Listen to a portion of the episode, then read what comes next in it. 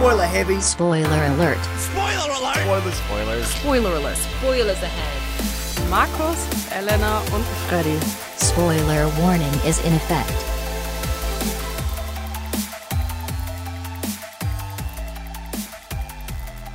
Herzlich willkommen zur ersten Folge Spoiler Alert mit Markus, Freddy und Elena. Wir stellen euch immer die aktuellen Kinostarts vor, einmal die Woche, ähm, die gerade quasi am Laufen ist, sowohl die ein bisschen so der äh, Ausblick in die Zukunft, was in die Kinos kommt. Und ähm, ja, dann suchen wir uns immer ein kleines Thema raus, mit dem wir uns ein bisschen mehr befassen. Ja, diese Woche ist halt das Beispiel Tim Burton. Das ist richtig, Freddy. Ich dachte, du sagst jetzt was dazu. Achso, ja, wir haben uns den neuesten Film von Tim Burton zum Anlass genommen, um einmal einen kleinen Rückblick zu machen auf die Filmografie des Regisseurs, der ja schon sehr visionäre Werke hervorgebracht hat und in letzter Zeit ein bisschen vielleicht in den Schatten Hollywoods gerutscht ist und wir gucken einfach mal, was da passiert ist, was wirklich seine stärksten Filme sind, geben uns kurz einen, einen Einblick, was unsere Favoriten von ihm sind und ja, gucken einfach mal ein bisschen auf die Historie von dem guten Mann. Was läuft denn, was lief denn gestern so an in Deutschland?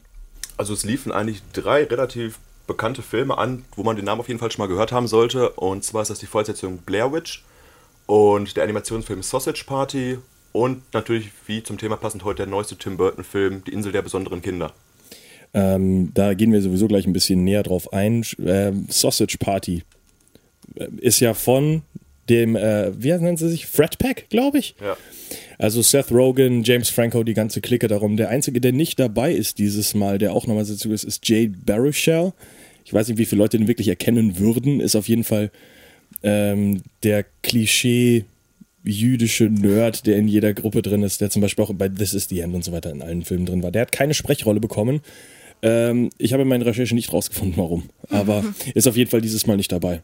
Ähm, man kann aber davon ausgehen, dass der immer noch zu der Gruppe gehört, wie vorher auch. Aber ich glaube, ihn wird keiner so groß vermissen, da der Name jetzt wahrscheinlich nicht allen geläufig sein wird. Das nicht, nee, aber es ist nur aufgefallen, wenn man sich den Cast anguckt. Sonst sind halt die, die normalen Leute sind wirklich alle dabei, also haben halt alle auch ihre Auftritte. Ähm, sonst das Wichtigste, Sausage Party ist der einzige Film, zumindest von denen, die wir jetzt äh, behandeln, der dieses, diese Woche auch anläuft, der fünf Oscar-nominierte Schauspieler drinnen hat, was man bei dem Line-Up vielleicht nicht glauben mag, aber äh, ich versuche jetzt mal alle hinzubekommen. James Franco, Kristen Wiig, äh, Jonah Hill und noch zwei. Äh, Selma Hayek auf jeden Fall und noch ein fünfter. Also die haben, also der lustigste Film oder bescheuertste Film, der diese Woche anläuft, hat aber auch die meisten Oscar-Nominees drin. Man muss aber sagen, dass James Franco und gerade Jonah Hill momentan wirklich viele ernste Rollen spielen und auch diese Nominierung verdient haben mittlerweile. Das habe ich nicht gesagt. Das ist ja ab- absolut richtig. Sind super Schauspieler. Nur man denkt es vielleicht nicht, wenn man so das, äh, das Ganze anguckt. Ähm, ja, Blair Witch. Was kann man dazu noch sagen? Die haben versucht, wieder eine relativ interessante Werbekampagne zu starten, denn der Film wurde ja lange, lange Zeit unter dem Titel The Woods äh, vermarktet und die haben ja erst relativ kurz vor Release dann wirklich den offiziellen Titel bekannt gegeben und gesagt, dass es halt eine Fortsetzung zu The Blair Witch Project ist. Aber ich glaube, das ist auch das Spannendste, was man über den Film sagen kann. Es ist leider völlig untergegangen, bin ich auch der Meinung. Also, dass diese Kampagne, so cool die Idee ist, also muss ich auch nachträglich sagen, ist eine richtig, also eine wirklich super Idee. So ein Film, der ja versucht, hier Found Footage und so weiter auch zu machen, ähm, einfach anderweitig zu vermarkten und dann nur rauszubringen, quasi, dass es ein ganz, äh, das ist eben der Film, worum es eigentlich geht.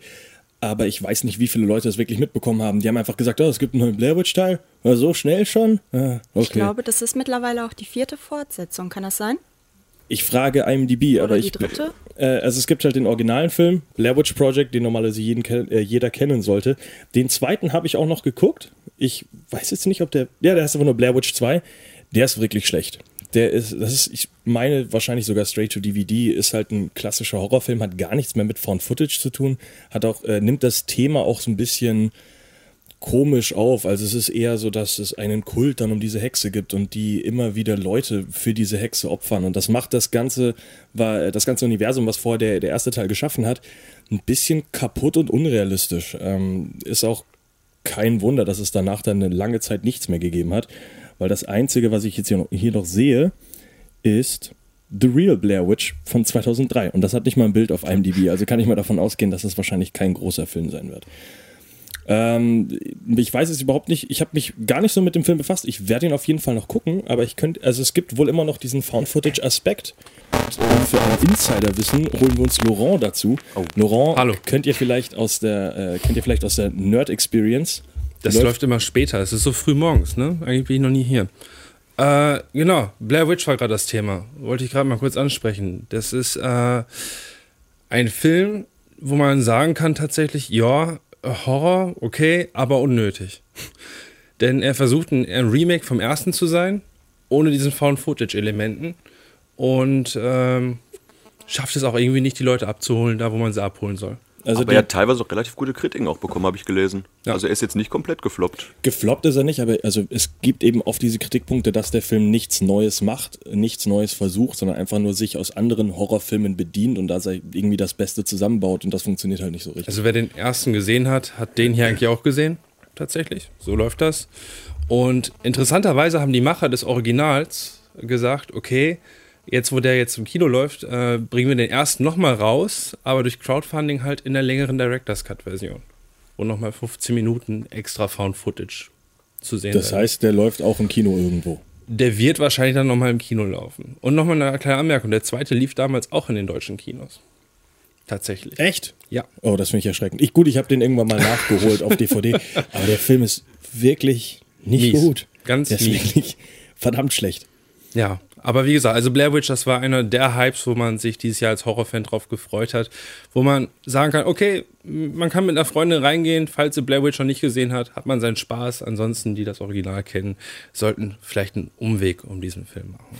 Dann vielen Dank äh, Bitte. von, Also. an Laurent. Viel Spaß noch heute. Ne? Mach doch Werbung erstmal für dich, bevor du uns verlässt. Äh, ja, hört Mittwoch rein um 18 Uhr bei der The Nerd Experience und dann reden wir über ja, Nerd-Sachen, ne? Alles klar. Ähm, wir haben ja gerade schon die Kinostarts äh, diese Woche angesprochen und wir wollen jetzt ein bisschen näher auf den äh, dritten und ja, vielleicht sogar größten Film, der diese Woche anläuft, sprechen. Und zwar geht es um die Insel der besonderen Kinder. Äh, ja, Elena, stell doch mal ganz kurz, worum, worum geht es eigentlich in dem Film?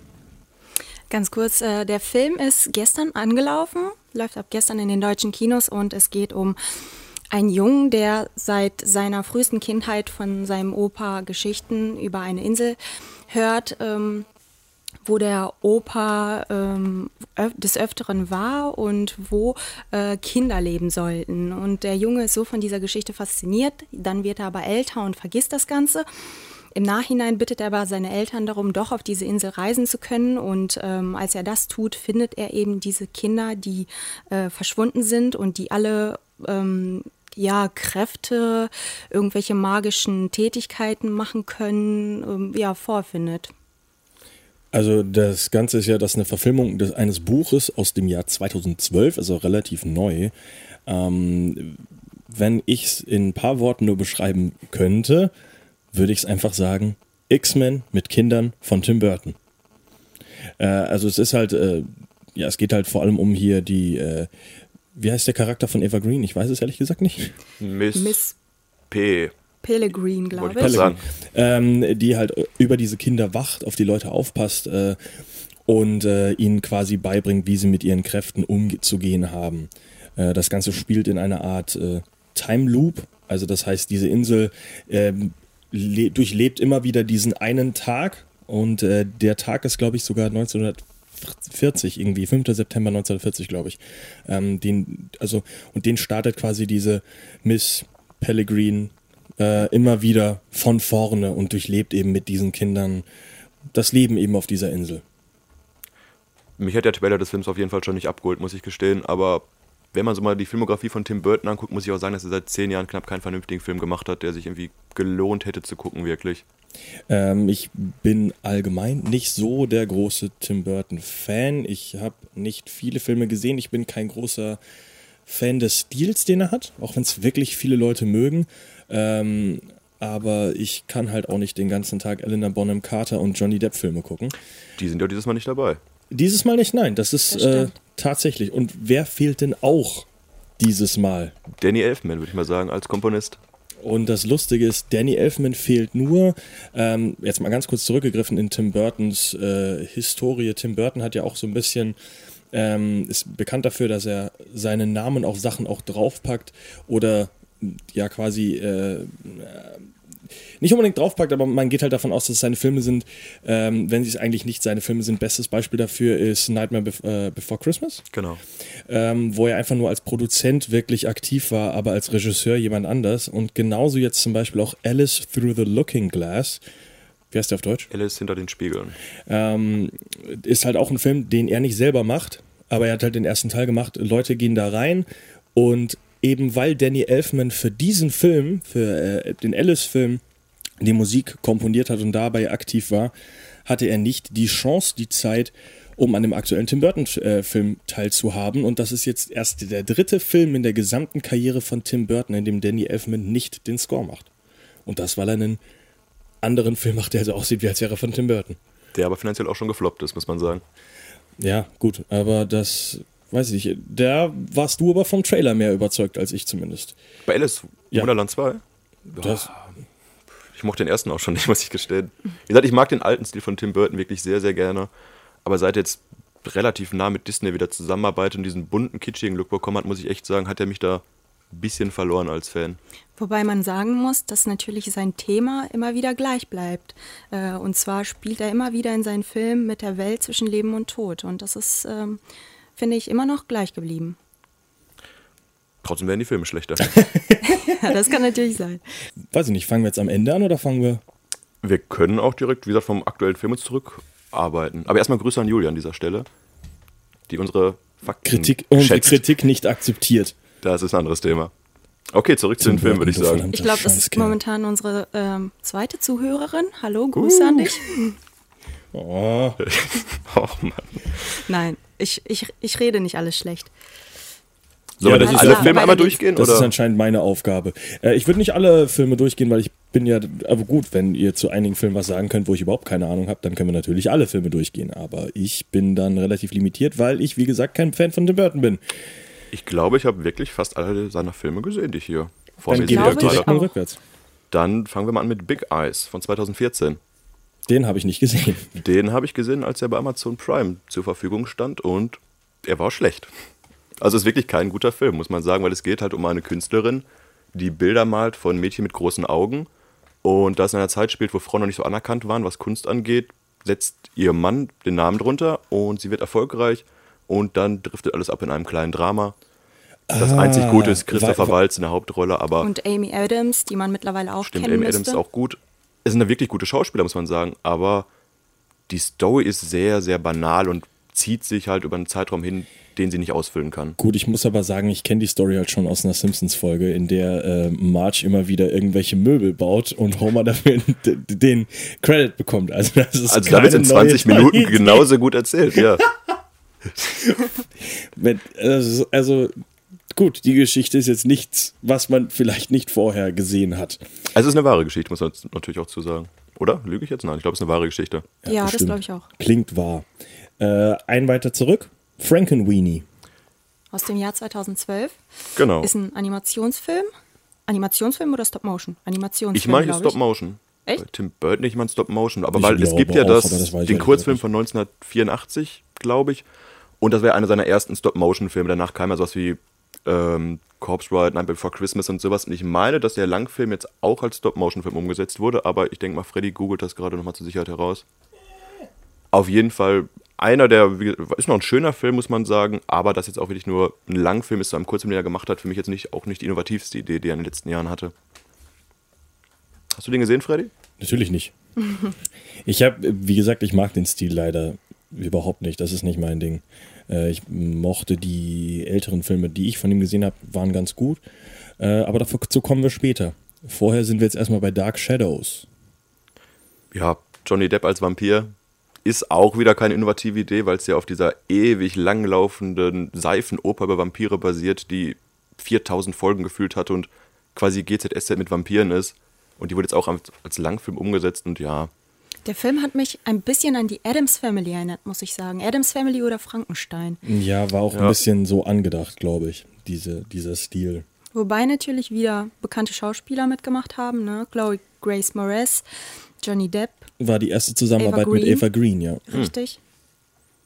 Also was den Cast angeht, hat da wirklich äh, Tim Burton immer ein gutes Händchen für auch gute Leute, aber Man kennt ihn halt auch. Also das ist das geringste Problem, was seine Filme haben. Er ist jetzt zum Beispiel auch in seinem neuen Film äh, hier mit Judy Dench, Eva Green und wer ist die dritte Person? Chloe Grace Äh, Moretz. Nee, im oder? aktuellen, im aktuellen so. Film.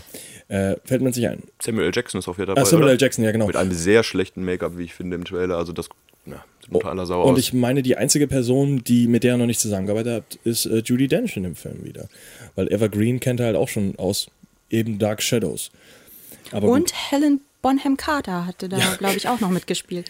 Ja, wie in jedem Film, glaube ich, von Tim Burton fast. Bis 2014, bis sie sich getrennt haben. Vielleicht kommt sie ja wieder zurück. Ein weiter zurück. Ähm, Corpse's Bride. Da dachte ich eigentlich, dass der Film gut ist. Habe ich auch nicht gesehen. Ein weiter zurück und wir haben drei Filme übersprungen, würde ich mal Oh, sagen, Entschuldigung, oder? ich kann nicht lesen. Alles im Wunderland. Ja, hat seine Milliarde eingespielt, war in 3D. Da fing es für mich quasi an, bergab zu gehen mit Tim Burton, weil einfach, ich weiß nicht, der Stil ist ja ganz nett und so, aber es ist für mich zu bunt und kitschig gewesen. Elena? Ja, wir hören gerade wieder die Kritiker heraus. Ich fand ihn gar nicht mal so schlecht und bei vielen 3D-Fans, muss ich sagen, ist er relativ beliebt. Also ich kenne Es gibt viele Leute. 3D-Fans? Wollte ich gerade auch fragen. Ja, gibt es, äh, die sogar die äh, DVD besitzen. Und die In Blu-ray. 3D? Richtig. Wirklich? Ja?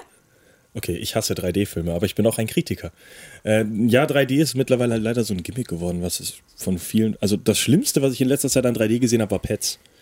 Weil Pets das 3D so dermaßen unnötig ist, das wird für eine Szene benutzt, ganz am Anfang und dann in einer Szene so kurz vorm Ende. Und sonst habe ich zwischendurch vergessen, dass da, ja, ich habe halt eine Brille auf, danke. Ich muss eine Brille tragen während dem Kino gucken, bekomme dafür nichts extra. Bäh. Ja, aber Alice im Wunderland hat damals noch ein bisschen den Hype von Avatar mitnehmen können, wo die Leute gesagt haben, boah, noch ein Film in 3D. Geil. Nehmt all mein Geld.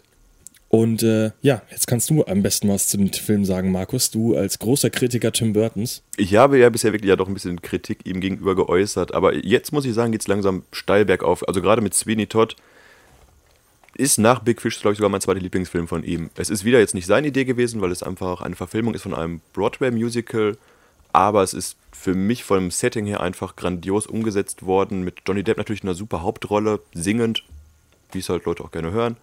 Und ja, wie gesagt, es ist eine schön düstere Geschichte, aber für mich ist der Stil von Tim Burton da noch immer sehr prägnant und wie gesagt, für mich einer der besten Filme, die er gemacht hat. Ich habe den Film leider nicht gesehen, aber er steht auch ganz oben auf meiner Liste. Ist einer der, ja, Tim Burton-Filme, die ich auf jeden Fall noch gucken möchte, der mich sehr interessiert. Wann ich dazu komme, ja, keine Ahnung. Aber es ist auf jeden Fall der- ein Film, der mich auch gepackt hat und sehr, sehr interessiert hat, wo ich sogar fast ins Kino gegangen wäre damals. Aber nur fast. Nur fast. Äh, ja, ein Schritt weiter zurück. Corpse Bride. Ja, oder Charlie Schokoladenfabrik, glaube ich, kam im selben Jahr raus. Achso, ja, da. Doch, hatte zwei Filme wieder am Jahr gemacht. Wo- da ja. war er noch fleißig. Ja, ist gut. Der 2012 hat er auch drei Filme gemacht: Frankenweenie, Dark Shadows und irgendein Kurzfilm. Äh, also fleißig ist er schon. Er hat halt nur diese drei Jahre äh, Pause zwischen eben Sweeney Todd und Alice im Wunderland gemacht. Woher das kommt, weiß ich auch nicht. Ähm, aber gut, sag doch mal was äh, über Corpse Bride. Corpse Bride ist ein Film, der die Stop-Motion-Technik nutzt, was heutzutage wirklich wenige Studios noch machen. Ich glaube, jetzt Artman Studios macht das höchstens noch mit den äh, Stop-Motion-Filmen. Aber da ist ja auch Tim Burton immer noch ein großer Verfechter von dieser Technik. Und wie gesagt, immer wenn Stop-Motion läuft, bin ich eigentlich schon mal ein Fan davon, weil ich einfach diese ganze Arbeit, die in jedem Bild steckt, irgendwie wertzuschätzen weiß. Und da kann ich auch mal über kleinere Fehler oder äh, Schwächen in der Story hinwegsehen, finde ich. Also mir hat der Film gut gefallen. Ist jetzt kein Film, den ich regelmäßig gucken muss oder immer wieder, aber vom Look her und vom, von der Machart für mich immer noch ein sehr guter Film. Was auch typisch für Tim Burton ist, glaube ich, wenn er Animationsfilme macht, dass die Char ähm, Charaktere immer wieder lange Arme, lange Beine, große Augen haben. Ich glaube, das ist so eins seiner Merkmale. Spielen die nicht alle auch im selben Universum? Ich weiß nicht, ob Charlies Schokoladenfabrik da in dem Film vorkam, aber ich, Ich glaube rede nicht. von Animationen. Ach so, die alle. Stop-Motion-Filme? Ja, ja. Die, also sind das alle die Nightmare Before äh, for Christmas oder ist das einfach nur der Stil, der überall gleich ist? Ich glaube, der Stil ist ja überall gleich, weil du hast jetzt aber nicht so viele verschiedene Stop-Motion-Filme. Du hast halt noch Frankenweenie und der spielt ja mehr in der Moderne, nenne ich es mal. Gut, das ist jetzt nicht eine Moderne, aber ich glaube, er hat jetzt keine irgendwie Verbindung zwischen den Filmen gesehen zu Ah, okay, haben. das dachte ich immer. Ich dachte immer, dass, er baut das halt mehr aus. Aber dann, vielleicht habe ich mir das auch immer eingebildet, Ich glaube eher, er nutzt halt den, den gleichen Stil immer wieder. Damit die Leute das wiedererkennen. Vor allem bei Nightmare Before Christmas hat er, äh, der Hauptcharakter sieht äh, denen aus äh, Corpse Bridge äh, Bride relativ ähnlich. Vielleicht haben sie einfach Figuren wiederverwertet, um Geld zu sparen. Das kann auch sein. Das glaube ich am ehesten. Tim Burton. Ah, wie ich ihn hasse. Nein, überhaupt nicht. Ähm, ja, aber äh, ja, natürlich, äh, Charlie und die Schokoladenfabrik hast du gerade schon angesprochen. Wo wir gerade die Filme durchgehen, muss ich halt immer wieder häufiger feststellen, dass Tim Burton jetzt nicht immer der originellste Mensch ist, was die Ideen angeht, weil es ja auch wieder ein Remake von einem bekannten Film mit Gene Wilder, der kürzlich ja verstorben ist leider. Ja, ist halt sehr anders als die anderen Filme, weil es einfach kunterbunt ist, abseits von der Startsequenz jetzt. Und du hast natürlich auch diese depressive Schiene von Johnny Depp, aber abseits davon ist es halt wirklich ein kunterbunter Film voll mit Willy Wonka und den kleinen tanzenden Männchen. Hat mir trotzdem gut gefallen. Wie heißen denn die kleinen äh, tanzenden Männchen? Das sagt uns jetzt Elena. Sie heißen Umpa Wumpas. Lumpas, Das war- Umpa, Lumpas. Ja, fast, fast. Also, Es war schon lange her, als ich den Film gesehen habe. Ja, aber es ist immer so ein. Aber ich glaube, das ist sogar der englische Name, kann das sein? Gibt es deutschen Namen? Ich kenne Umpa Lumpas. Ich hätte es jetzt auch so genannt. Okay. Aber gut, vielleicht heißen die im Deutschen auch irgendwie anders. Heißen die Wubelmänner. Weiß ich auch nicht. Kann ich mir wieder vorstellen. Wir müssen alles übersetzen. Ähm, ja, jetzt gehen wir aber einen Schritt zurück und jetzt sind wir bei Markus Lieblingsfilm. 2003, Big Fish. Genau. Da habe ich ja gerade schon alles zu gesagt, eigentlich, was ich dazu sagen kann. Für mich halt, wie gesagt, ein Film, der ein wunderschönes Setting hat, eine unglaublich schöne Geschichte erzählt und einfach, wie gesagt, für mich einer der stärksten Fantasy-Filme ist, wenn man es in diese Kategorie einordnen kann. Denke ich doch, ja. Also es geht schon ja eher in die Richtung. Er spielt ja jetzt auch nicht wirklich in der Realität, richtig? Also es spielt nicht in der Realität, es geht ja quasi darum, dass ein Sohn von seinem Vater sein Leben lang quasi Märchen erzählt bekommen hat und der Film ist ja quasi diese Märchengeschichte des Vaters, die erzählt wird und du hast wirklich viele, viele Fantasy-Elemente mit, mit, ja, mit schönen Figuren, die sehr skurril wirken, aber mit einem Twist am Ende, der dann doch nochmal diese Märchen ein bisschen zusammenfasst. Ich will jetzt nicht so viel spoilern, aber Unsere Sendung heißt Spoiler Alert. Du darfst spoilern, was du möchtest. Achso, ja, es kommt am Ende halt dann raus, dass, dass ja diese Geschichten, die der Vater erzählt hat, eigentlich anscheinend wahr sind und der Sohn realisiert am Ende dann halt, dass sein Vater ihn nie wirklich angelogen hat und dadurch wird er dann auch zum Märchenerzähler quasi und übernimmt die Position seines Vaters. Möchtest du noch irgendwas sagen zu dem Film, Elena? Äh, dass ich ihn noch nie gesehen habe. Nachholen. Äh, ja, äh, er, er ist so halb auf meiner Liste. Ist ein, ja, aber wenn Markus mich da schon davon überzeugt, muss ich den wahrscheinlich irgendwann gucken. Äh, Wir kommen jetzt gleich auch wieder zu Filmen, zu denen ich auch mal was sagen kann. Und mit 2001 kommen wir wieder zu einer Neuverfilmung. Äh, jetzt muss ich lügen. Ich glaube, der fünfte Teil insgesamt, weil es gab davor schon einige Teile. Planet der Affen. Ähm, was ist groß zu dem Film zu sagen, Markus? Es geht um Affen, denke ich mal. Ich muss gestehen, ich habe den Film, glaube ich, nicht gesehen. Der Film ist erst einmal verdammt schlecht. Der Film macht überhaupt keinen Sinn. Das Einzige, was dem Film zuzusprechen ist, Charlton Heston spielt mit. Charlton Ah, Heston okay. ist zwar ein Vollidiot, aber Charlton Heston hasst Planet der Affen und hat den äh, klassischen, äh, jetzt fällt mir sein Name nicht wieso bin ich so dumm? Indiana was? Jones. Äh, äh, hier, Indiana Jones, der Schauspieler. So, Ach so, äh, ja. Äh, Genau der. Sag mir den Namen. Ne, Verdammt.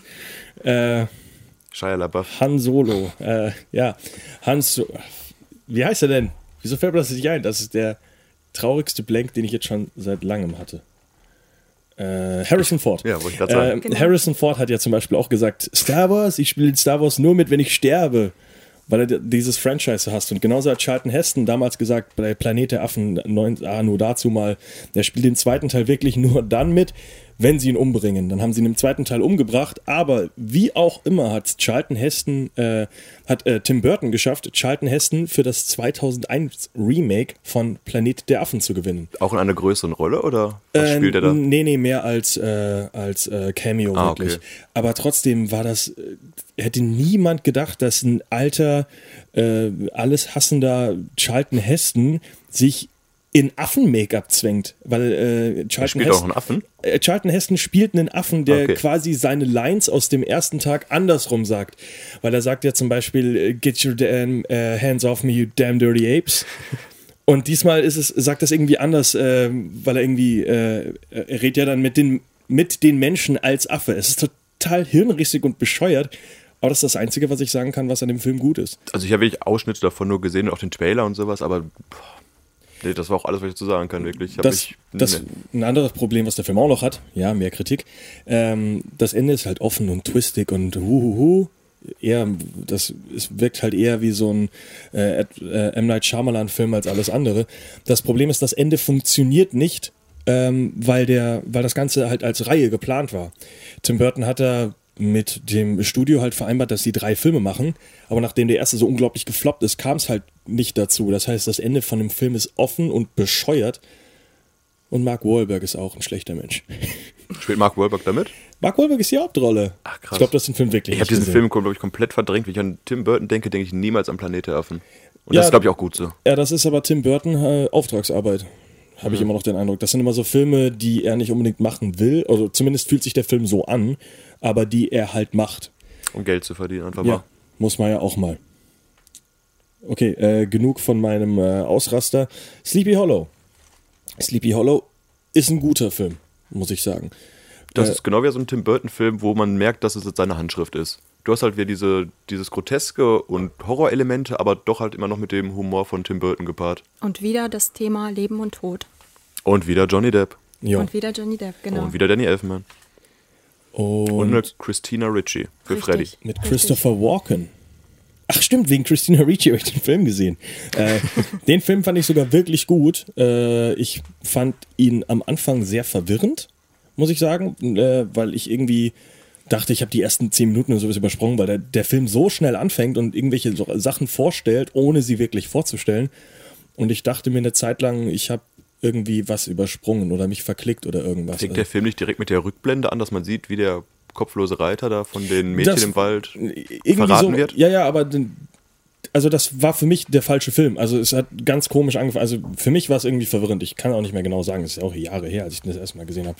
Ähm, trotzdem ein schöner Film. Also mir hat er gefallen. Ja. Mir auch. Ein düsterer, aber ein gut gemachter Film, würde ich sagen. Ja. Also auf jeden Fall, wie gesagt, Tim Burton Handschrift, erkennt man da. Also von richtig guten, düsteren Filmen kommen wir jetzt zu Mars Attacks. Hat seine Fangemeinde auf jeden Fall. Ich gehöre nicht dazu, aber ja. Ich habe den Film, muss ich sagen, nie gesehen, 1996. Da war ich sieben oder acht und ich hatte Angst vor dem Film. Ich konnte ihn mir nicht angucken. Ich war vier. Ich habe ihn auch nicht war- gesehen, ich war vier Jahre alt. Sieben auch. Aber das ist irgendwie ein anderes Thema. Ja, aber bis, bis jetzt habe ich ihn immer noch nicht gesehen. Vielleicht könnt ihr mir ein bisschen mehr erzählen. Ich habe den Film auch nicht gesehen, weil ich absolut kein Interesse habe und Pierce nicht. Brosnan ein schlechter äh, Bond ist. Ich habe den Film gesehen, kann aber gerade nicht groß zusammenfassen, worum es da geht. Und möchte es auch eigentlich gar nicht. Ich weiß nicht. Ich würde den Film einfach gerne überspringen. Ich habe ihn übrigens Gerne. zu Hause, aber das macht es nicht besser. Ich weiß, warum du ihn zu Hause hast. Aber das ist eine andere Geschichte. Den hätte sich mal jemand abholen können. Äh, Das ist wahr. Welcher Film kommt als nächstes? Der nächste Film ist Edward. Edward mit den Scheren hinten aus dem Jahr 1990. Ja, und dann überspringen wir wieder zwei Filme. Nein, wir sind erstmal Nicht- 94 mit Ed Wood. Ed Wood, nicht Edward. Klingt sehr ähnlich, aber ist eine komplett andere Ach, Geschichte. den. Und zwar geht es ja um den schlechtesten Regisseur aller Zeiten, der von Johnny Depp dargestellt wird. Aber was an dem Film halt interessant ist für die damalige Zeit, vielleicht, dass wirklich Tim Burton sich getraut hat, den Schwarz-Weiß ins Kino zu bringen. Was heutzutage ja wirklich mehrere Filme machen, wie zum Beispiel The Artist, der mit der dick abgeräumt hat bei den Oscars. Aber damals war es halt noch ein bisschen unbekannter oder Mm, sowas ist zu machen. jetzt ein schlechter Vergleich. The Artist hat ja auch nicht, ist ja auch ein Stummfilm. Also Schwarz-Weiß ist nicht das, was The Artist besonders macht. Ja, stimmt auch wieder. Aber trotzdem war es damals halt, wie gesagt, von Tim Burton relativ mutig, so einen Film in Schwarz-Weiß zu bringen. Und ja, auch ein guter Film. Äh, habe ich nicht gesehen, äh, habe ich aber Gutes von gehört. Ähm, muss ich aber auch sagen, geht so ein bisschen unter in der Chronologie von, von Tim Burton. Ja, wie gesagt, ist, wie gesagt, vielleicht auch gerade durch seine Machart ein bisschen spezieller, aber wie gesagt, auch kein Film, ich jetzt, den ich als erstes empfehlen würde von Tim Burton. Äh, und jetzt sprechen wir über die Filme, die ich gesehen habe. Wir fangen an mit Batman Returns. Dann Ich- erzähl mal, worum geht's da? Ich würde hier ehrlich gesagt äh, die Reihenfolge gerne ändern. Erst über den ersten Batman sprechen, dann über den zweiten. Aber egal. Macht, glaube ich, Sinn im Zusammenhang. ja. Äh, ja, Batman. Oh fuck, jetzt muss ich überlegen. Batman, äh, der erste ist mit. Michael Keaton. Ja, Michael Keaton mit beiden, ja. Entschuldigung. Äh, mit dem Joker. Äh, Ist das der Jack mit Nicholson. Nicole, Nicole Kidman? Das ist äh, mit, mit. Nein, mit Michelle Pfeiffer. Äh, Nicole Kidman ist mit Val Kilmer? Oder war das. Verdammt.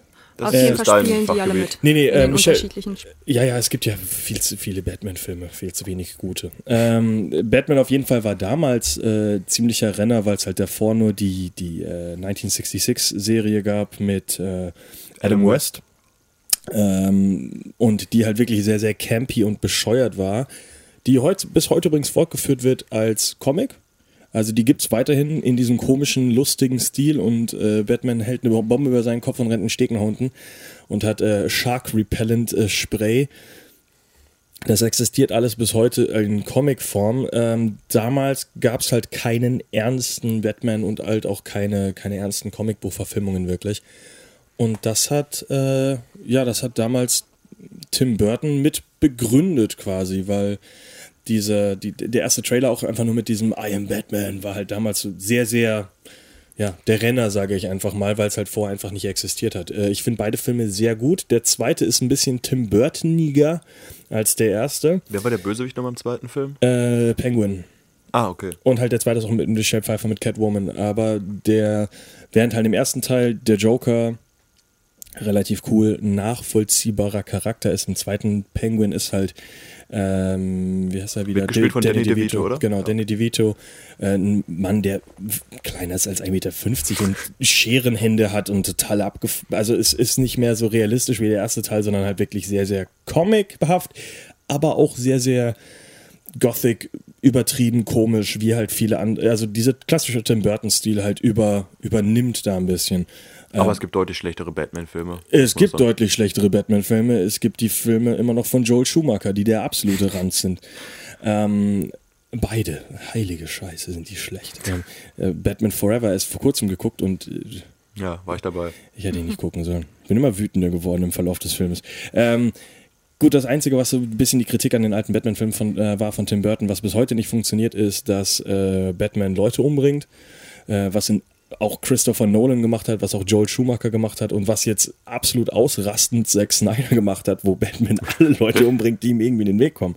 Was halt so der klassische Trope ist, den er eigentlich nicht hat, worauf, wo er sich ja dadurch auszeichnet. Die Filme sind trotzdem verdammt gut. Es wurde jetzt auch mittlerweile angekündigt, wer der neue äh, Batman-Film von Ben Affleck heißen wird übrigens. Und der trägt den kreativen Namen The Batman. Gab es vorher trotzdem noch nie. Es ist das erste Mal, dass ein Film The Batman Ja. heißt. Aber es ist bisher ein Arbeitstitel. Vielleicht wird er noch kreativer und heißt dann Red Batman, Hood Batman. Wann soll Red der Hood. Film rauskommen? Weiß man das schon? 2018? Ja, Oder frühestens 2018 würde ich, Ich sagen. glaube nicht, dass der so schnell kommt, weil es kommt erstmal Justice League und Wonder Woman und ja, erstmal gucken, wer in den Ja. DC-Plan reinpasst. ja, der DC-Plan ist auch chaotisch wie Hölle. Ist, Aber mit Ben Affleck habe ich da eigentlich eine ganz gute, eine ganz Ja. gute äh, Meinung zu dem Film. Das könnte was werden. ben Affleck wollte, will es ja auch schon seit Jahren machen. Weil er auch ein kleiner Nerd ist, der Batman mag. Jeder mag Batman. Okay, aber weg von Batman. Äh, ja, Kommen wir zu Edward. Edward? Hatten wir schon. äh, Edward mit den Scherenhänden. Genau. ja, dann erzähl mal was, Elena. Ähm, ja, was soll ich sagen? Es geht in dem Film um einen jungen Mann, der anstatt seiner richtigen Hände Scherenhände hat, also Hände aus Scheren. Das ist richtig. Das ist richtig. Und er wohnt in einem verlassenen Haus, weil ähm, sein, sein, ja, ich weiß gar nicht, wer sein, sein Vater, aber er ist auch nicht sein richtiger Vater, gestorben ist und er jetzt eben alleine in diesem Haus ist, wird dann von einer Frau gefunden, die Friseuse ist und von ihr dann zu sich nach Hause mitgenommen und aufgenommen und dort lernt er eben ihre Tochter kennen und verliebt sich natürlich in sie. Ähm, ja, das ist so die kurze Zusammenfassung. Auch wieder typisch Tim Burton Handschrift, du hast diese Gothic-Elemente, aber das ist auch diese kunterbunte Stadt konträr zu der Hauptfigur, was finde ich sehr gut funktioniert in dem Film. Und allein schon die, die Öffnungsszene, die ist ja der Vater oder der Erschaffer von Sweeney Todd ist ja gespielt von Vincent Price, einem alten, einer alten Horrorlegende. Und da wird schon relativ schnell direkt deutlich, dass es halt ein Tim Burton-Film ist, durch diese düstere Einleitung, finde ich. Also wie gesagt, ein sehr schöner Film auch. Kann ich nicht so sagen, habe ich nicht gesehen. Ist aber auf meiner Liste. Würde ich Ich gerne. möchte mal diese nachholen. Liste von dir sehen, Freddy. Ja. Die Der- ist sehr, sehr lang. Sehr, Ich sehr imaginär, hab glaub ich. Sehr, sehr wenig Zeit. Für alle Tim Burton-Fans, äh, der Film läuft übrigens am 18.10. um 20.15 Uhr auf dem Disney Channel. Also, wer Tim Burton-Filme mag, sollte da einschalten. Muss man sich nur auf Sky holen. Nee, Pay- Nein, das ist ein. Ist Disney Channel nicht Pay-TV? Nein, Nein, nein, nein. Oh. früher. Schon früher. lange nicht mehr. Hey, Ich habe den Sendespot übernommen von MTV, Viva oder irgendwie sowas. das gibt's auch nicht mehr. Oh Gott. Ich, ich bin auch, was Fernsehen angeht, nicht äh, auf dem neuesten Stand, merke ich gerade. Ähm, ja, und wenn wir jetzt zurückgehen und Batman überspringen, weil wir darüber gerade schon geredet haben, reden wir über den ja, ersten Film, mit dem äh, Tim Burton auch wirklich seinen Durchbruch geschafft hat und erfolgreich war. Und das ist Elenas Lieblingsfilm. Oder Beetlejuice? Ja, von Tim Burton auf jeden Fall. Aus dem Jahr 1988, ist schon etwas älter. Äh, möchte jemand erzählen, worum es in dem Film geht? Nein. Aber Danke. Mit, mit Michael Keaton. Äh, ich habe den Film leider auch nicht gesehen. Aber den Film will ich sogar wirklich sehr gerne gucken. Vor allem, weil, ein- weil ein zweiter angekündigt wurde jetzt. Für 2018, wieder genau. Mit, wieder mit Michael Keaton. Ähm, ich sag nicht, dass der gut wird, aber äh, Beetlejuice ist noch einer der Filme, die mich halt von den Filmen von äh, Tim Burton noch am ehesten interessieren. Ich habe übrigens gerade nachgeschaut, es gibt keine alten Filme von Tim Burton auf Netflix. Schade. Die einzigen Filme, die da sind, sind Alice äh, im Wunderland, Frankenweenie und Dark Shadows. Also die niedr äh, niedrigere Schiene, sage ich einfach mal, die Tim Burton äh, da zu bieten hat. Ähm, äh, ja, gut. Äh, das Einzige, was ich über Beetlejuice sagen kann, Beetlejuice ist halt eine Figur, die so äh, wie Bloody Mary jetzt einfach mal dadurch, äh, dadurch in dein Leben kommt, dass du dreimal seinen Namen in einen Spiegel sagst, Beetlejuice, Beetlejuice, Beetlejuice, bla bla bla. Oh, und es mutig. ist halt eine, ich habe keinen Spiegel vor mir. Achso, Es geht gar nicht um einen Spiegel. Du musst nicht, Nicht? vor einem Spiegel stehen. ja, Nein. dann, Verdammt. dann ist es jetzt passiert. Jetzt ist es schon zu spät. Äh, ja, und äh, ist halt so eine tragisch-komische Horrorfigur, ja, ja. Ja, auf jeden Fall. Ähm, ja, im Prinzip geht es um ein Pärchen, das in einem oder in ihrem Haus stirbt und wo Beetlejuice schon ansässig ist. Er lebt in einer kleinen Miniaturstadt und eben, wenn man dreimal seinen Namen ruft, taucht er auf und treibt sein Unwesen in diesem Haus. Unter anderem spielt ja auch Winona Ryder in diesem Film mit. Ähm, und ich glaube, gerade sie ruft ihn aus seinem Miniaturhaus. Ich genau. glaube auch. Klingt nach Winona Ryder, ja. auf jeden Fall. Ja, ist auf jeden Fall empfehlenswert, würde ich sagen. Also die Leute haben wirklich lange auf die Fortsetzung gewartet, die jetzt auch 2018, wie gesagt, anlaufen wird. Und ich bin gespannt, ob... Ja, 30 Jahre.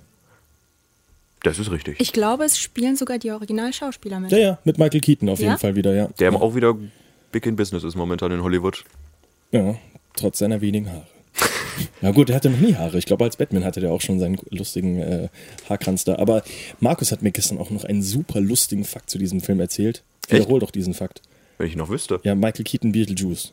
Ach so, dass Michael Keaton nicht die Erstbesetzung für die Rolle von Beetlejuice war, sondern der Film mit einem anderen Schauspieler realisiert werden sollte, dessen Namen ich gerade nicht mehr Sammy weiß. Davis Jr. Genau, das wollte ich sagen. Aber der nicht konnte, nicht wollte. Und erst nachdem Michael Keaton dann für die Rolle besetzt wurde, wurde der Film komplett einmal umgeschrieben nochmal zu einer schwarzen Komödie.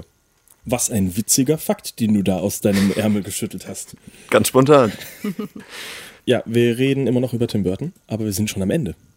Äh, also wir sind die Karriere durchgegangen und äh, bevor wir jetzt groß über äh, seinen ersten Film noch reden möchten, Pee-wee's Big Adventure, der überhaupt nicht so ist wie seine anderen Filme, der sehr, sehr anders ist. Äh, aber interessant, dass er damit angefangen hat, aber wahrscheinlich auch dann eher so Auftragsarbeit. Das kann gut sein. Ich muss sagen, den Film habe ich auch bisher nicht ansatzweise gesehen. Ich, das Einzige, was ich dazu sagen kann, ist, dass Netflix momentan ein Remake der Story rausgebracht hat. Aber dass Tim Burton diesen Film realisiert hatte, muss ich auch gestehen, habe ich bisher sehr, sehr hart wegignoriert. Ich habe auch nicht viel Interesse an Pee Wee Herman, also habe ich auch nicht wirklich viel Interesse, diesen Film irgendwann nachzuholen. Ich vermute, der, ja, du hast den Film also noch nicht gesehen, der steht nicht auf deiner Liste. er steht nicht auf meiner Liste. Ich glaube, es gibt aber auch mehrere Versionen von dem Film, auch als Animation und Trickfilm, kann das sein? Es gibt viele Pee Wee Herman Sachen, ja, ja. Ist das denn, was ist das denn für eine Vorlage? Wo kommt dieser Pee-Wee her? Pee-wee's Playhouse. Wo es Das sagt mir nichts. Das ist eine alte Kindersendung, Ah, okay. sehr, sehr glaub, das überdreht. Ist auch eher so ein amerikanisches Ding, oder? Ja, ja, ja. Also ist hier, glaube ich, in Deutschland gar nicht so nein, bekannt. nein, nein, nein, nein, das ist, glaube ich, nach Deutschland auch nicht wirklich gekommen. Äh, Gibt es auch immer ein, ein Tag, äh, ein, ein Wort des Tages oder sowas und wenn das Wort gesagt wird, dann sind alle verrückt und bla bla und es ist eine Kindersendung. Ich will da nicht mehr drüber reden. Das klingt, als hätte auch Tim Burton danach seinen Stil sehr stark geändert nach dem Film. ich glaube halt nicht, dass das sein Stil ist. Ich glaube, das ist eine reine Auftragsarbeit, wo sie sagen, hey, wir brauchen einen Film, hey du mit den langen Haaren, mit dem komischen Bart. Ja, aber wenn man die Kurzfilme von äh, Tim Burton vorher anguckt, der gemacht hat, das war ja viel Stop-Motion auch schon, ist es ja trotzdem schon, dass er seinen eigenen Stil zu dem Zeitpunkt aber hatte und hat wohl damals gedacht, okay, die geben mir Geld, dann mache ich alles, was die wollen. Alles. Richtig, recht hat er. Ähm, einen anderen wichtigen äh, Film, den man vielleicht noch ansprechen sollte, unabhängig jetzt von seiner Regisseurarbeit, ist Nightmare Before Christmas, den er ja nicht, wo er nicht Regie geführt hat, sondern einfach nur Produzent war. Aber weil plakativ sein Name halt immer vor dem Ja. Film steht, denkt halt jeder, er hat die Regie geführt, weil der Film heißt ja auch nicht Nightmare Before Christmas, er heißt ja Tim Burton's Nightmare Before Christmas. Es, Ist das so? Ja. Das ist so. Und in Wirklichkeit war er, glaube ich, nur, lass mich lügen, zwei, drei Tage, vielleicht ein bisschen mehr am Set und hat gedacht, das läuft ja hier. ein Produzent hat nichts am Set zu suchen. so habe ich das hier in Produktion gelernt. Dann hat er alles Stimmt. richtig gemacht bei dem Film. Bester Produzent. Ja, ist wie gesagt aber auch wieder ein Stop-Motion-Film und gerade dadurch, dass Tim Burton ja so viele Stop-Motion-Filme gemacht hat, kann man natürlich leicht den Trugschluss hier erliegen, dass er da auch dran mitgearbeitet hat, aktiver, weil es auch wie gesagt sein Stil ist und ich glaube auch die Figuren, die im Film vorkommen, entspringen ja schon seiner Fantasiewelt oder seinen Gedanken. Also der Regisseur war eher so ein Stand-in, der gesagt hat, ich habe die Vision von jemand anders und baue die mal durch. Deswegen, also ich glaube, in dem Film ist schon viel Tim Burton drin, aber es ist halt offiziell kein Tim Burton-Film als Regisseur. Ist aber lustig, es wissen auch nicht so viele Leute anscheinend, warum auch immer. Weil sein Name dick davor steht, vermute ich mal. Ja, ja. Denk, man hinterfragt das ja auch nicht. Ja, das man denkt ja nicht, dass dieser Film? Tim mal lügt. Das hätte ich von Tim auch nie gedacht vorher. Tim, Tim, Tim. Äh, ja, was äh, jetzt mal nach dem Rückblick äh, in die Vergangenheit, äh, was hat denn Tim Burton aktuell auf dem Schirm? Wir haben es ja gerade schon mal ganz kurz angesprochen und zwar wird jetzt endlich Beetlejuice 2 produziert.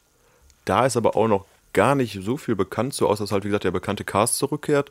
Und noch weniger bekannt ist natürlich über das 2019 angekündigte Projekt Dumbo, wo halt ja momentan Disney diese lassen wir alle Klassiker als Realverfilmung Schiene fährt. Und wir hatten jetzt ja schon ähm, Alice im Wunderland und dergleichen. Und das Dschungelbuch lief ja kürzlich auch im Kino und derzeit arbeiten ja noch an Ariel die Meerjungfrau und Pinocchio etc. etc. Und auch Die Schöne und das Biest kommt jetzt bald.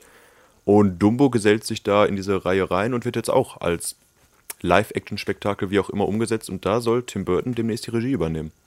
Gibt es aber auf IMDb jetzt noch keinen offiziellen Eintrag zu. Gibt es aktuell noch keine Informationen zu, nein, aber. Deswegen es ist es halt ein Gerücht wahrscheinlich. Für die. Ich würde es jetzt noch nicht fest in Stein meißeln, aber es wäre auf jeden Fall bestimmt interessant. Äh, wir haben ja auch gerade lustigerweise einen, äh, einen Wikipedia-Artikel gefunden auf der Suche nach mehr Informationen äh, zu Dumbo. Äh, ich suche ihn gerade nochmal, wie der lustige. Genau, ähm, Tim Burtons Unrealized Projects. Ja. Weil wie jeder Regisseur, also oder die meisten Regisseure, können, kann man halt nicht alles umsetzen, was man sich alles in den Kopf setzt. Und Tim Burton jetzt als kreativer, ähm, sehr akt also ja, arbeitsbereiter Mensch, sage ich einfach mal, hat halt auch viele Projekte gehabt, die er jetzt nicht unbedingt umsetzen konnte. Äh, nur ein paar jetzt angesprochen, die ich jetzt einfach beim Rübergehen sagen kann, ist, er wollte einen äh, Catwoman-Film machen.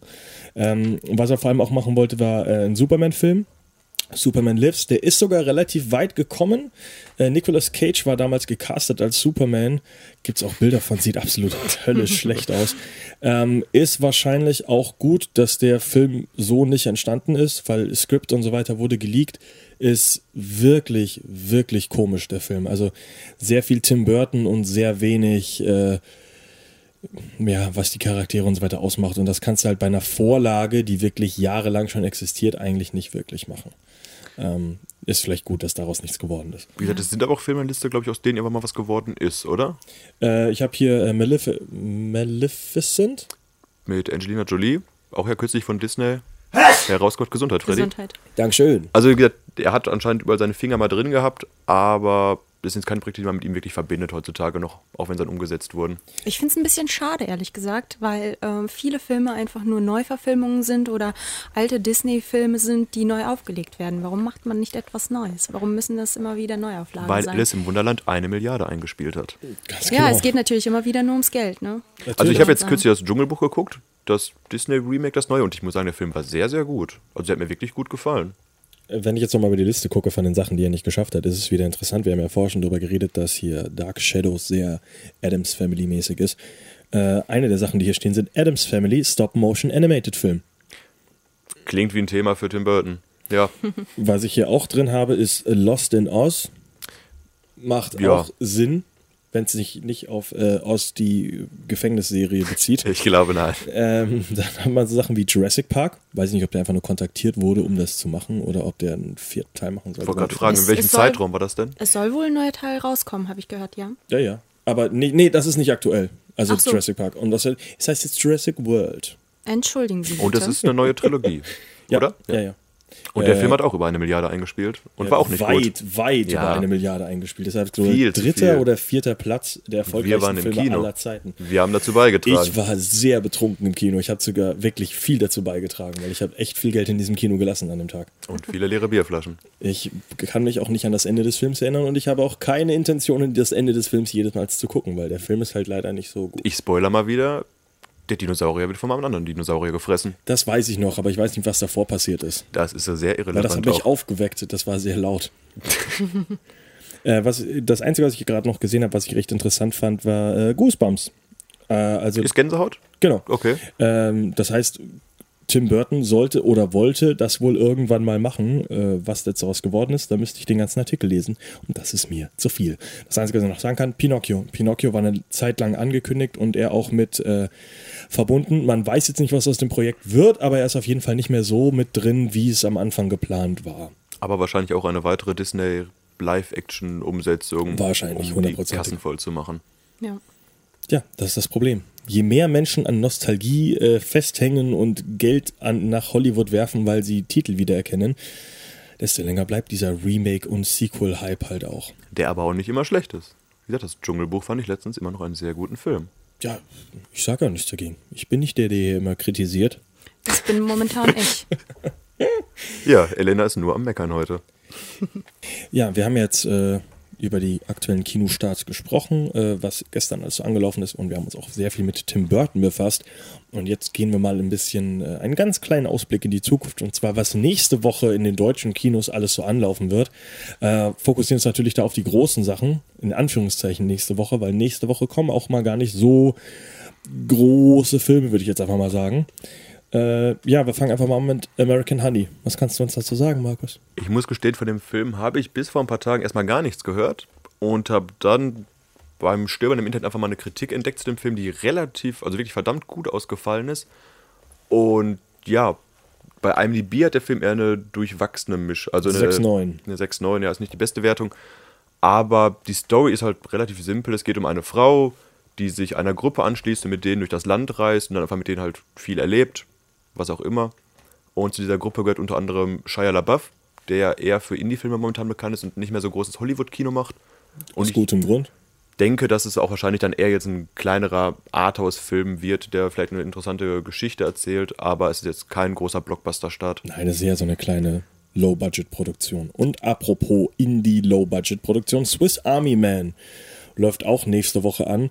Ähm, wird auf jeden Fall ein Film sein, der bei der allgemeinen Masse an Zuschauern wahrscheinlich nicht gut ankommt. Ich glaube, das ist ein Film, den wirst du lieben oder hassen. Ja. Da gibt es keinen Weg dazwischen. Weil der Film ist halt sehr bescheuert. Also es ist halt äh, Daniel Radcliffe und Paul Dano.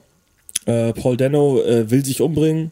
Auf einer Insel sieht man direkt im Trailer schon und trifft da, äh, also findet da Daniel Radcliffe. Und Daniel Radcliffe ist ein Zombie, äh, also und kann im Endeffekt nicht so richtig mit ihm kommunizieren, aber Paul Dano äh, redet dann eben mit diesem Zombie und die bilden dann dadurch eine Freundschaft, obwohl, also das Ganze ist halt gespickt mit bescheuerten Furzwitzen und äh, in Wirklichkeit ist aber der ganze Film eher so eine ja, so eine Coming-of-Age-Geschichte. Also es geht ja eher darum, dass Paul Dano versteht, wie das Leben eigentlich funktioniert, dadurch, dass er mit jemandem redet, der das Leben nicht versteht.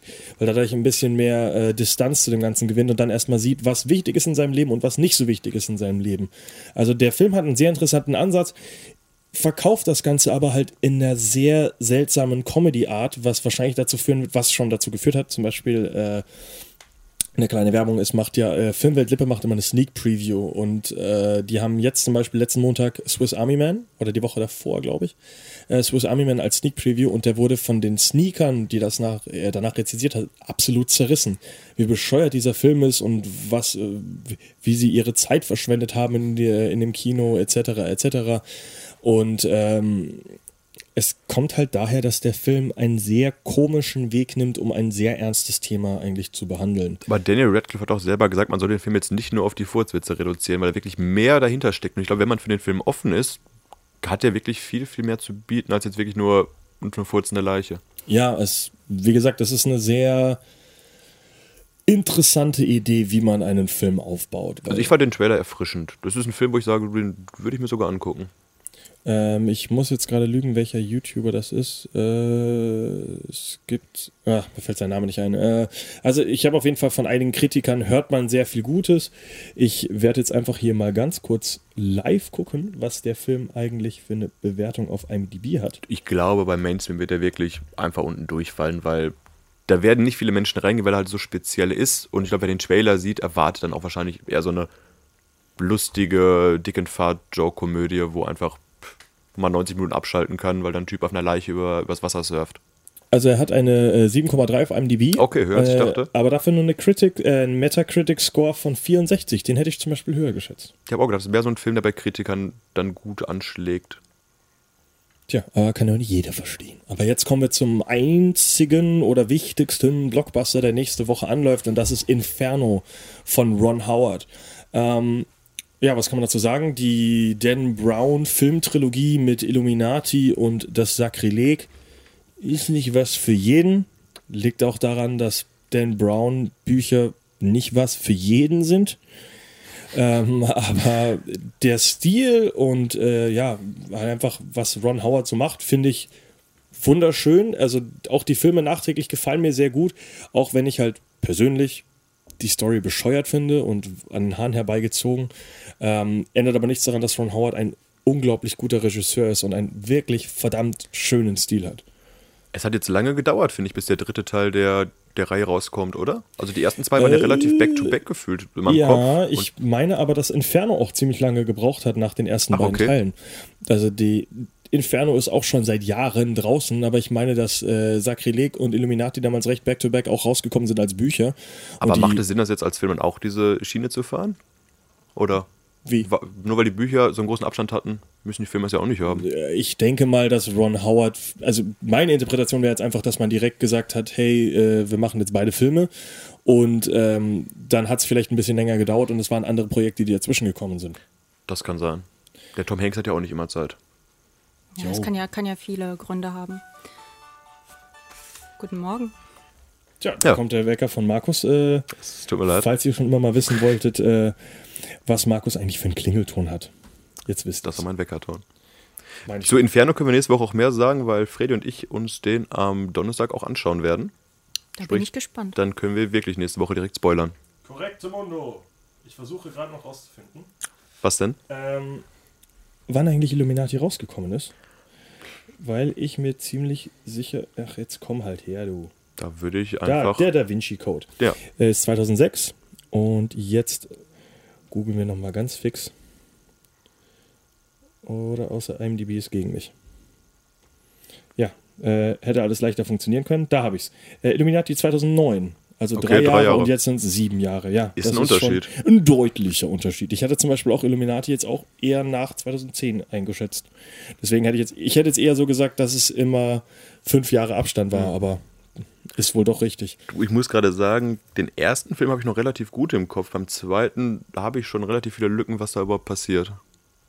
äh, Ewan McGregor äh, versucht den ganzen äh, nee, äh, hier Moment Papst bla bla Ja. bla wer wird neuer Papst Ewan McGregor der harmlose Mensch der äh, Tom Hanks da durch die ganze Stadt führt und ihm alles zeigt und am Ende kommt Ach, raus ja, ja, ist ja Ewan McGregor will neuer äh, Papst werden Ja. und überschüttet sich dann mit Lava, Ziegenblut. kochendem Wasser, irgendwas bescheuert. Ja, verbrennt auf jeden Fall. Aber das einzig, also es ist ein recht cooles, äh, ja, Spoiler Alert natürlich, äh, recht cooles Ende dann. Also diese, Auf, äh, diese Aufdeckung ist ganz cool. Das mit dem Helikopter finde ich ein bisschen bescheuert, mein Gott. Äh, schöner Tom Hanks-Film auf jeden Fall. Ja. Ähm, kann man auch mal gucken. Ich bin so halb gespannt auf den, äh, auf den Film. Äh, ich muss sagen, der Trailer, den finde ich bescheuert. Der ist nicht schön, weil der hat, der wirklich zwei Phasen hat. Ja. Das ist wirklich so, er erklärt so ein bisschen, was er ist und dann, hier ist übrigens der Gegenspieler. Und das ist genau das, was er machen muss. Und am Anfang ist es eher so eine, so eine, also so ein bisschen Traum, avantgardistisch, alles so übereinander geschnitten und chaotisch. Und dann auf einmal so, jetzt ist genug Chaos, das ist der Film, das ist der Hauptdarsteller, das ist der Gegenspieler und darum geht's. Es geht doch darum, dass Tom Hanks in seiner Rolle des Protagonisten irgendwie sein Gedächtnis verloren hat, oder? Wenn ich das richtig in Erinnerung habe. Ja, ja. es geht ja Aha. mehr darum, dass äh, der Böse, ich habe seinen Namen vergessen, äh, war jetzt Dante? auch in, äh, was? Nein. Was ist Dantes Inferno, ey? Äh, weißt du, War- du weißt, was Dantes Inferno ist. Ja. Gut, hoffe ich doch. Ähm, nee, der, der Schauspieler fällt mir jetzt aber gerade nicht ein, der war in äh, Warcraft auch der Zauberer. Der Böse auf jeden Fall. Du weißt ja bestimmt den Namen. Spekulation, Spekulation und Spekulatius. Ich habe letzten Spekulatius gegessen schon. Wirklich. Ja. Ich bin noch nicht so weit. Felicity Jones spielt übrigens auch mit. Äh, ben Foster. Ben Foster ist. Ah, okay. Ja, gut, er heißt äh, fast Dante, er heißt äh, Bertrand Sobrist. Du, ich war nah dran. Und der macht böse Sachen auf jeden Fall und äh, Tom Hanks soll ihn aufhalten, weil Tom Hanks der klügste Mensch der Welt ist und er kann alle Rätsel lösen. Ja, äh, Und das ohne Gedächtnis sogar. Äh, Mehr zu diesem tollen Rätsellösen-Spiel und wie der Film wirklich ist, äh, verraten wir euch dann nächste Woche, wenn wir ihn wirklich gesehen haben. Und dann äh, kann ich euch auch sagen, ob er okay ist oder ob ich ihn komplett zerreiße. Ich bin gespannt, was du tust. Und nochmal, um es zu ergänzen von gerade, Dantes Inferno ist natürlich der erste göttliche Komödienteil von Dante Alighieri. So. Gibt Und nicht das Computerspiel nur. Ja, es gibt ein sehr cooles Computerspiel dazu auch. Es sind halt äh, bekannt für die äh, sieben Stages der Hölle. Dafür ist vor allem Dante bekannt. Deshalb hätte der gute Mann auch Dante heißen können. Ja, wäre halt dann langweilig. Äh, äh, ja, damit äh, möchten wir uns für dieses Mal auch verabschieden. Das nächste Mal, wie gesagt, äh, eigentlich in einem anderen Timeslot. Ab 18 Uhr dann. Dann müsst ihr auch nicht mittags euch hier äh, ans Radio quälen, sondern eure Abendunterhaltung wird dann durch diesen wunderschönen Podcast, Radioshow, was auch immer es am Ende ist, unterhalten. Äh, ja, dann sagen wir auf jeden Fall vielen Dank fürs Zuhören. Und wir freuen uns auf nächste Woche. Auf Wiedersehen. Bis nächste Woche.